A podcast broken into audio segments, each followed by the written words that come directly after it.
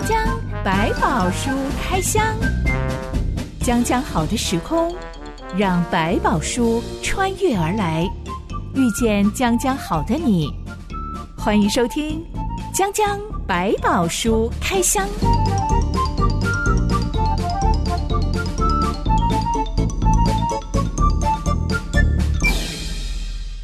宝书里有百宝，让知心和下凡哥为你开箱来挖宝。Hello，我是知心。Hello，下凡哥。今天要来聊聊你什么时候会嫉妒别人？嗯嗯，嘿嘿，这是一个嗯，大家可能扪心自问，可以浮现出某些场景的时刻，但是表面上嗯，嗯，社会化的我们都会装作若无其事。我们不太至于像八点档 连续剧里面那一种 这么严重的嫉妒的状态，对吧？我其实一开始知道我会嫉妒，都是大人告诉我的。嗯哼，因为大人会说，我三岁的时候，我的妹妹出生了。嗯、那因为我原本是给我的奶奶照顾的。嗯哼，自从我的妹妹出生之后，因为我的奶奶年纪大了，同时要照顾我的另外一个表妹，嗯，也是一个小婴儿、小朋友，嗯、所以。奶奶就把我退货给我妈，是对的，因为有更小的要照顾了，就大一点的拿回去吧。哎，她只负责周末，那平常我就回去跟我妈妈一起住。刚开始就觉得哇，好开心哦，妈妈现在是我的了，嗯，已经有妈妈照顾了。没想到妈妈身上永远都有一个小朋友 因为要背着。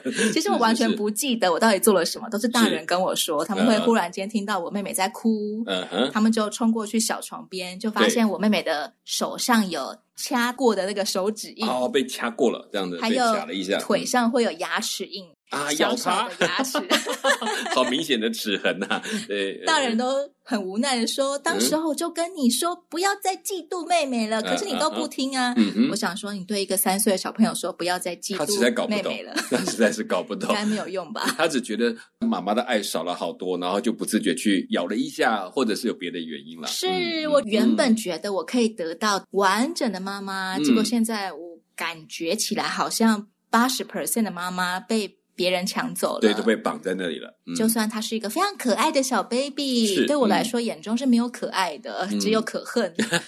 就气死了！这个妈妈怎么被抢了那么多去？你说一个人爱，但是完全没有嫉妒这件事情，我觉得是很困难，很困难。甚至有时候嫉妒也在表现某一种爱的特质。嗯，就像嫉妒暧昧对象跟别人要好那种感觉吗？对，因为其实讲这种爱是具有独占性的，如果他没有独占，就显不出这个爱的特别。嫉妒跟爱，常常上帝在用这个词在描述上帝的特质的。上帝也会嫉妒，但我们很常看到嫉妒都是古装剧里面勾心斗角的人，嗯嗯、没错，嗯、因为嫉妒而生出一些歹毒的心思啊，是是他们就为了行为啊，对，那个嫉妒是为了让自己得获得更多爱，那可能上帝可能嫉妒他对于不合理的事情的那种愤怒，就有点像嫉妒那样，是不容并存的概念。嗯、夏凡哥有曾经盘点过，哎、嗯，其实某些时刻我里面产生了嫉妒的情绪吗？哦，会啊，男生可能觉得不能表露那种嫉妒。要够大气嘛？可是有些时候你还是会吃味儿，就觉得说你怎么可以跟那个人特别好？没有以前在追老婆的时候吗？哎，我觉得那时候还好哎，我觉得我爸爸反而大气，应该说更早，糟糕比较年轻的时候比较容易，可能大一点，可能这都是熟人，都是好朋友，刚好自己的太太她是很小心的，比起我小心很多，所以我会觉得说她其实已经帮我做了很多。我不需要花到去记录的那种感受。年轻时候谈恋爱可能比较容易，因为会抓不准，患得患失，是不是？今天是我的，他其实看到另外一个人是比较稍微欣赏一点，我可能觉得怪怪的，心里面不舒服了。我的忽然间变成不是我的了。嗯，这样他可能还也没有说不是我的，就是突然自己觉得他心目中的地位可能会不会有一点动摇了，怀疑一下，可能就开始有一点不舒服了。我觉得人在嫉妒这一点上面很特别的共通点，就是我们好像天生会觉得我所拥有的东西是很贫瘠的、很缺乏的，所以一旦有人拥有了我没有的东西，我们好像天生就是直觉认为。他把我的抢走了，然后我就没有了。我现在好可怜，我现在好害怕，嗯、我没有了。好像人不会有一个天生的直觉，认为说没关系啊。嗯、哦，上帝给他的也有给我的，嗯、我们也不会很自然的想到说 没关系。现在我的东西被他拿走了，上帝还会给我别的。嗯、我觉得在理智上你可以做得到，也许可以想得通。但讲深一点点，就是说过程当中一开始还是会有一点突然的错愕，说为什么哎被拿走了？或者是突然我自己的地位好像没有原来那么好了，不再是个英雄啊，是个普通人的那种感觉的落差，还是会在心里。可是这些都是讯号，就是提醒，哎，我突然有一种这种感受，我应该怎么去想，或者把这个情绪也交给上帝，因为确实会有失落嘛。不是要否定它，你承认它的存在，反倒知道怎么去应对。这是真的一种被掠夺了吗？还是只是说我自己因为太过去想要拥有，所以反而在这个时刻我放不下？这都有可能。我们今天就要来开箱，在圣经上一个非常典型的由爱生恨，由爱生恨，转变这么快，是因为起了嫉妒心。没有错，嗯，嫉妒心不只是可以让人更加的表达爱，其实也可以让人更加的表达恨。是的，嗯，所以真的是一支双面刃。对对，双刃的剑，所以两边都可能伤到人。嗯，也可以说，嫉妒是一面镜子，照见出我们真正的状态。嗯哼。今天要讨论的故事记载在《撒母耳记上》第十八章。一段音乐之后，我们来开箱。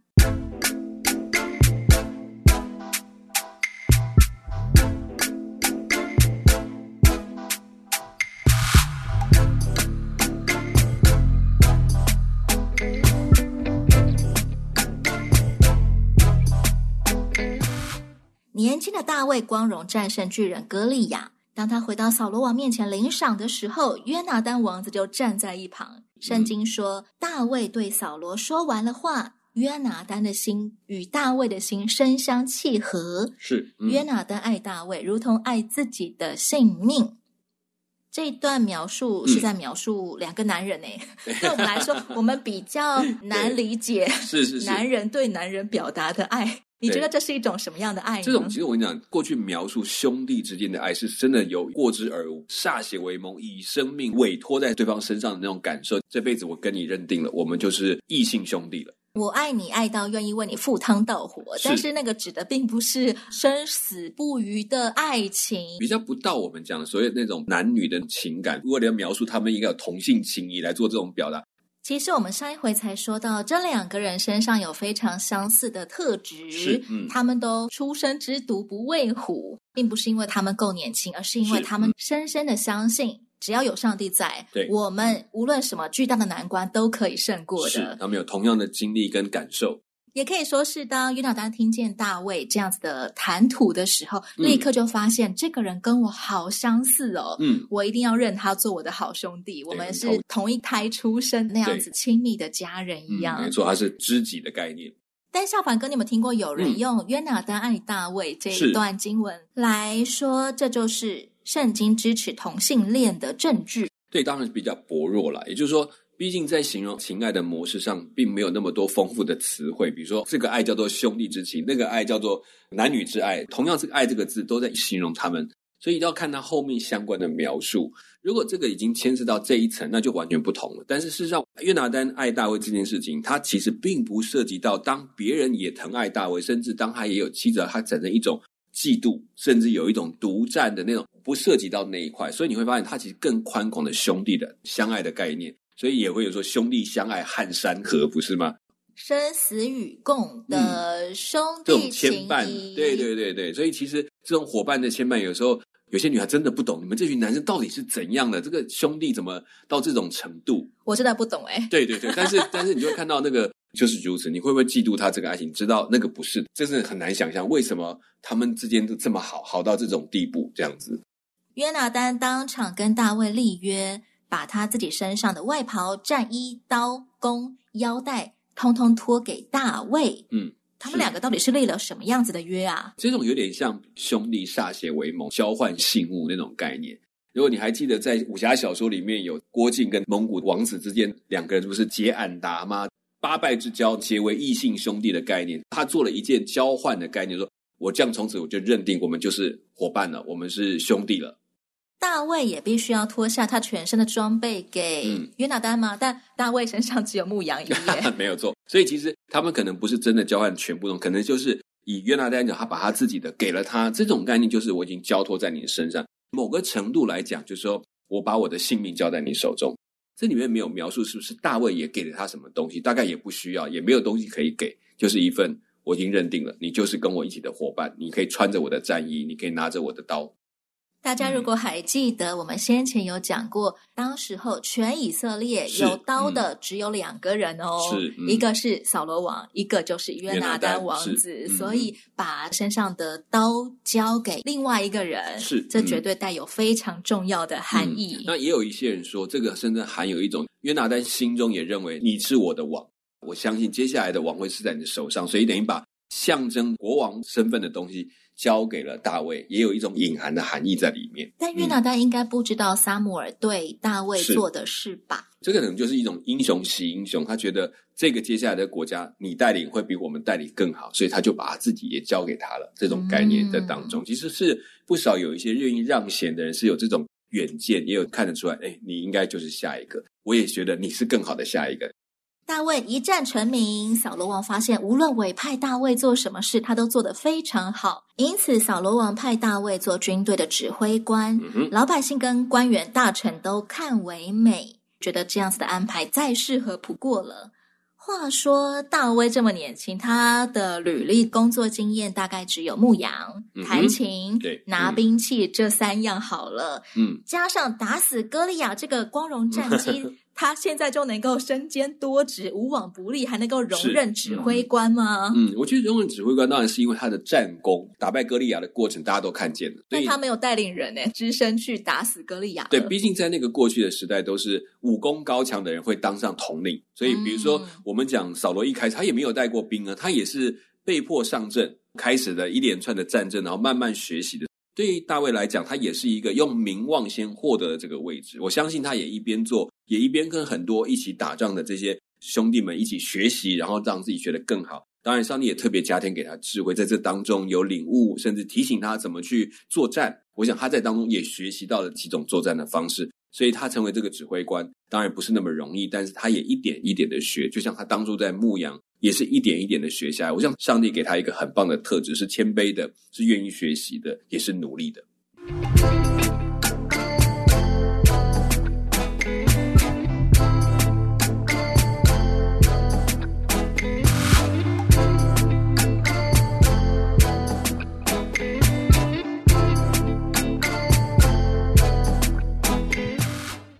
们看到大卫步步高升，正、嗯、是功名加身的时刻。嗯、每一年应该是一个光荣时刻，嗯、但圣经的记载过了没多久，嗯、扫罗王对大卫的态度急转直下。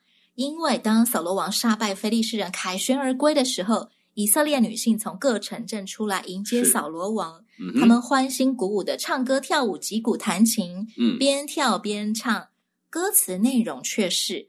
扫罗杀死千千，大卫杀死万万。是，好像在说扫罗王很厉害，而大卫超厉害。厉害是，没错。嗯，这就犯了扫罗王的心头大忌了。越听越不对劲。我们都知道，他是一个一定要有人气加深的一个人，也容易怀疑身边的人是不是要夺他的王位的人。嗯，谁敢抢我人气流量第一名的宝座呢？太危险了。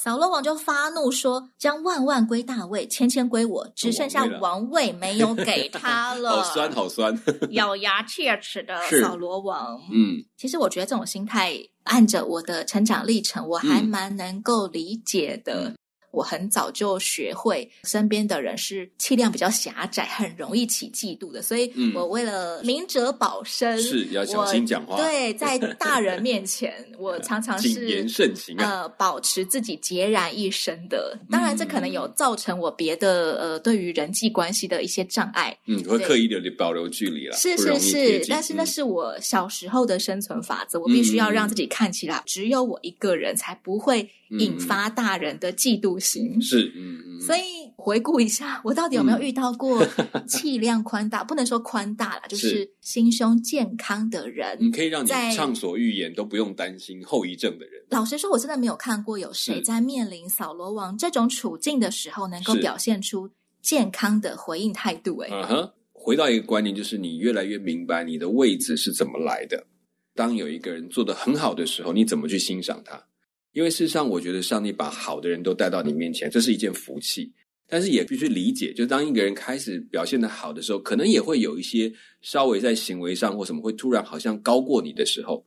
但这时候，其实如果你抱持着欣赏的态度，甚至跟他一起来了解、讨论这个过程，说不定有更多时候，一方面了解自己是不是真的嫉妒，另外一方面也可以知道，就是说事实上他可能在这当中，他也需要被保护。真正健康的主管会在听到别人当着我的面夸赞我的属下的时候，嗯、想到我应该要保护这位属下。其实这才是一个真正聪明的地方，因为你就想嘛，这么好的人在你身边，如果你不让他好好发挥，太可惜；但是你让他发挥到最后，可能把自己折损了，那也是可惜。可是训练好了，做得好了，甚至可以替你坐你的位置，那你不是更轻松一点点吗？你有看过谁在面对扫罗王的处境的时候，嗯、他的表态、嗯、或者他说的话，真的是让人觉得你真的好有气度哦。其实我真的觉得，反而看到有一些比较年轻的，可能比较没有那么大的不安全感。反为什么啊？这其实因为他有更多的发展路程，他对自己的自信很够。其实要包括要谈到那个对我自我的一个看法。自我的认知很好的人，通常他就能够接受别人也很好。通常年长的主管，嗯，没有那么健康，嗯、而年轻的主管却可以有气度。其原因在于，我知道我是一个不足的人，我知道我也是一个软弱的人，我不可能什么都强。所以，当他看到别人某些强的时候，他可以去支持那个强，但不会因为这样就觉得自己变不好了。刚好不好的地方，你来帮我补足，他会觉得非常棒，这种感觉很好，然后成为伙伴，也比较下得了台。当对方可能有些态度上可能不好的时候，他不会马上就觉得“哎呀，我的面子丢光了，你什么态度啊？”然后先把人家给打回去。反而在这个东西在年轻的时候，你容易拉得下脸，放得下身段，可以好好的听，也明白自己是有缺的，是不足的，所以你更容易接纳别人在你面前有一些好的表现。那我们就一起打拼合作，甚至把他拉上来跟你一起在同一个位阶一起来打拼。反正到了一个年龄，如果没有自己很留意的话，就很容易掉进说什么时候他跟我站在同一个位置上，我不是教人家的人吗？我不是帮助别人的人，怎么现在反过来年轻的来责备我？是年纪挑出我的毛病，恼羞成怒，这是危险，但是很不自觉，情绪上就眼睛也瞎了，就怕这样。人好像总是会觉得光环被拿走了，然后我就是 nobody 了，没有去留意到自己现在所处的状况，因为我的身份。我的现在的位置都是靠这些东西堆砌起来的，所以常有人说，如果把你身上的所有的 title 全部拿掉，剩下一个名字的时候，你还喜欢这个人，你还觉得这个人是可以被接受的，他到底剩下什么？当这些 title 都没有的时候，他还有什么留下来？如果你发现不，我还有什么什么，你就发现哦，原来我有这么多，其实不需要 title 来帮助我，我一样可以清楚我是谁。但如果这些都拿掉，突然发现自己是个空壳，我如果没有这些名字。真的什么都没有，那种的那种会带来一种不安全感。他真的不知道自己还有什么，他才会急于的要维护，弄一个保护网，把这些包起来守住，不要有任何人来碰这个东西。因为你一碰，万一被拿走了，我就变成 nobody 了。这种概念当中，就是大部分对自我的认知是状况不好，所以他很容易掉进这个洞里面去。有的人看起来是过度的骄傲，有人看起来过度的自卑，都在这个范畴里面。我记得很久以前，我们在教会小组里面就玩过你说的这个游戏。嗯，把一张 A 四纸折成八块裁下来。嗯哼，我有八张纸片，把这八张纸片写满。我现在拥有的身份是什么？嗯、例如，我是我爸妈的女儿，嗯、我是我妹妹的姐姐，是我是班上的什么什么股长。对，在小组里面可能是小组长。或者是负责什么关怀，有一些头衔，嗯、把这八个全部填满。是，接下来我们开始玩一些游戏。嗯，每一轮每一轮你都要抛弃一个身份，丢掉一个身份。对，对，到底哪一个身份才是我心目当中最核心的身份？安全的那个，就是如果这个没有，就突然觉得我自己不是自己的时候，就是最紧张的那一块。当时候我觉得大家也都很年轻了，可能我们没有太多的头衔，所以最后手上只剩一张的时候。多数人所留的那一张身份都叫做上帝的儿子或者上帝的女儿。是，当我必须抛弃这世界上所有人给我的头衔和光环的时候，对，最后我所仅存的是我跟上帝的关系。嗯哼，当我拥有这个身份，就是上帝的儿女的这个身份，从这个身份建上去的所有的身份，它变得有价值。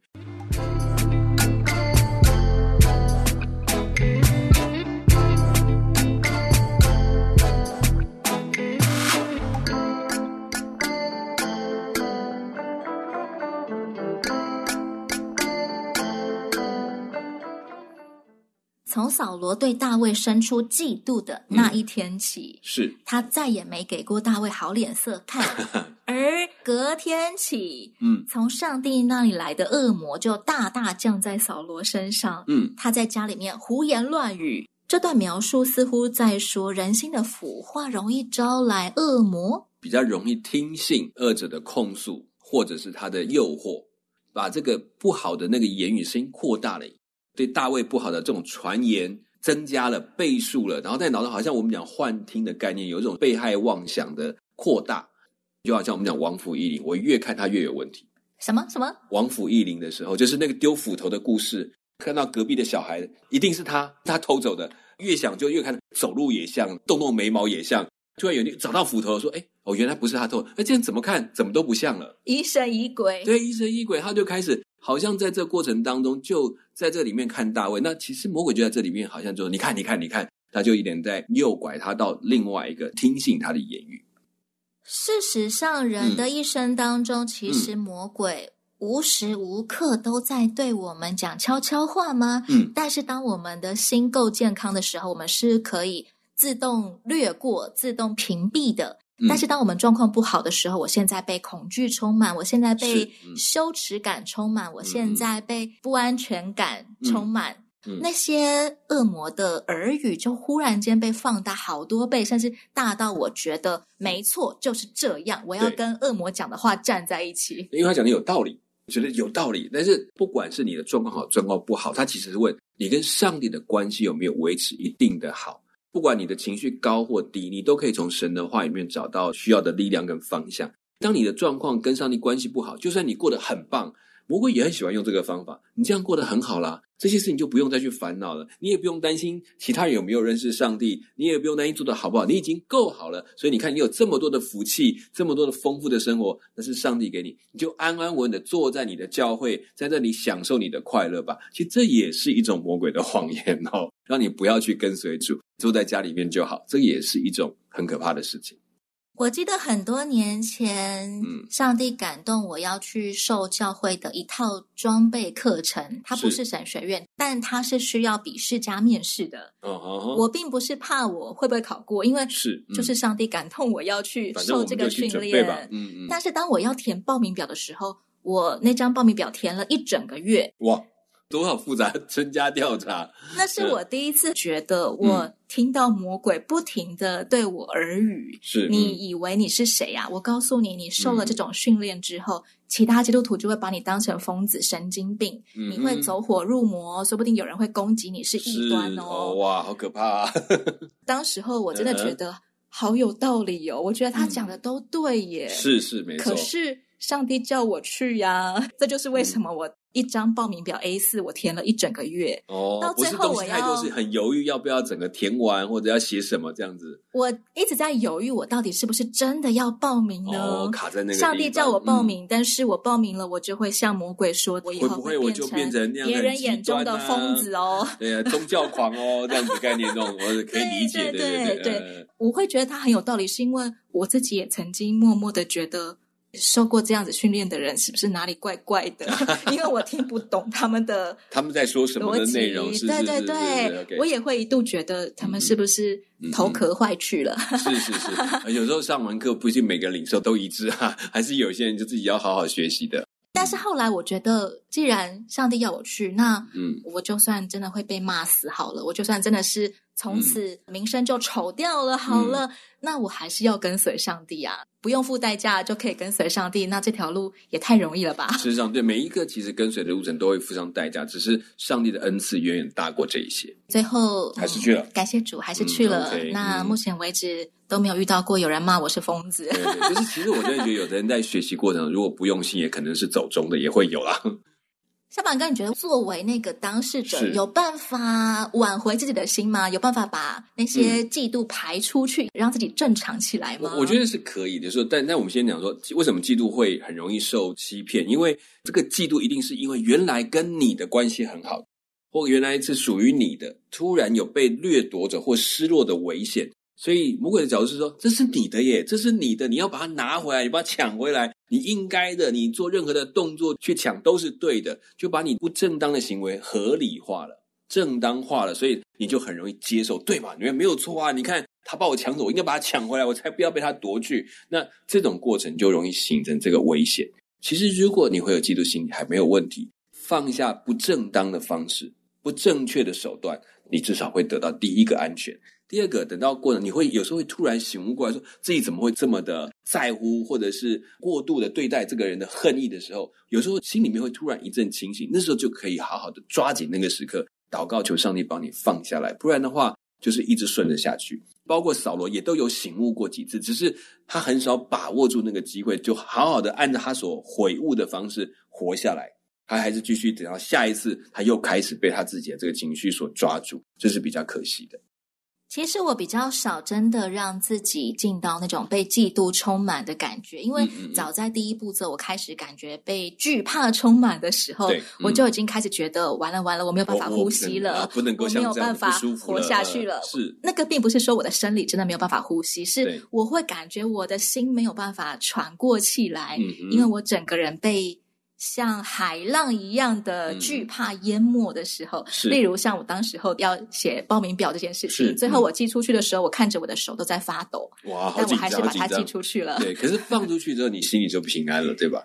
嗯，还没有，还有一段时间。我一直到收到录取通知，然后第一天到了课堂上的时候，老师在台上讲话，对一群新生讲话，然后我就在底下偷偷的哭。嗯，我为什么在这里呢？我只是个烂人，我为什么会在这里呢？我为什么有一些控诉的感觉？因为当时候台上老师在说，呃，这一次的报名人数差不多是一百个人，嗯，然后最后录取人数是二十位，然后我就开始哭了，就是我怎么会是 那五分之一呢？我。觉得我什么都不会呀、啊，应该是别人那种感觉。但是毕竟你还是在课堂。我觉得这就是扫罗王可惜的一个地方。嗯、嫉妒并不是一开始，他一开始是惧怕，为什么上帝离开我了，嗯、跟大卫同在呢？是但是他慢慢慢慢放任自己的心，最后被嫉妒充满，好像就变得很难悬崖勒马了。是。所以有时候我在讲说，我们讲任凭，就是上帝任凭我们按着我们的血气去行。其实人也可能任凭自己按着自己的血气去不断的延伸，让嫉妒就蔓延下去。因为扫罗王又发作了，大卫就像往常一样弹琴安抚他，嗯、但这一天大卫的琴声迟迟没有办法对扫罗起到治疗的功效。是，嗯，那一天扫罗王手上刚好拿着长枪，嗯，他两次把。长枪朝大卫扔过去，是、嗯、幸好大卫都闪过了，没有受伤。嗯哼，但扫罗不是心情不好乱扔长枪哦，嗯、他是刻意的，意的啊，没错，所以难怪琴声是安抚不了，因为他已经准备好了。他的目的就是要把大卫钉死，嗯、钉在墙上。嗯哼，这就是嫉妒情绪产生很可怕的谋杀意图。嗯哼，而这条可怕的思路只花了一天。嗯哼，有点像。你的心一旦走歪，就上了一条高速公路。是，你是身不由主，嗯、没有办法找到一条交流道可以下来的，你就只能够继续飞快的通向那个可怕的地步。嗯、就是脑子告诉自己说：“我只能这样做，我只能这样做。”其实还是有选择的，真的很可惜。幸好我们是有救主的人，当没有办法自救、嗯、没有办法自拔的时候，是、嗯、寻求上帝，我们的救主真的是可以来救我们的。嗯我们下一回才会来看到上帝真的有试图要来救扫罗王这个看起来病入膏肓的人哦。是，下一集将将百宝书开箱，我们要继续来开箱一连串男人对男人采取的攻心计。每一关我觉得都比砍下巨人的头还要难。是，我是真心，我是夏凡哥，我们下回再见喽。OK，拜拜，拜拜。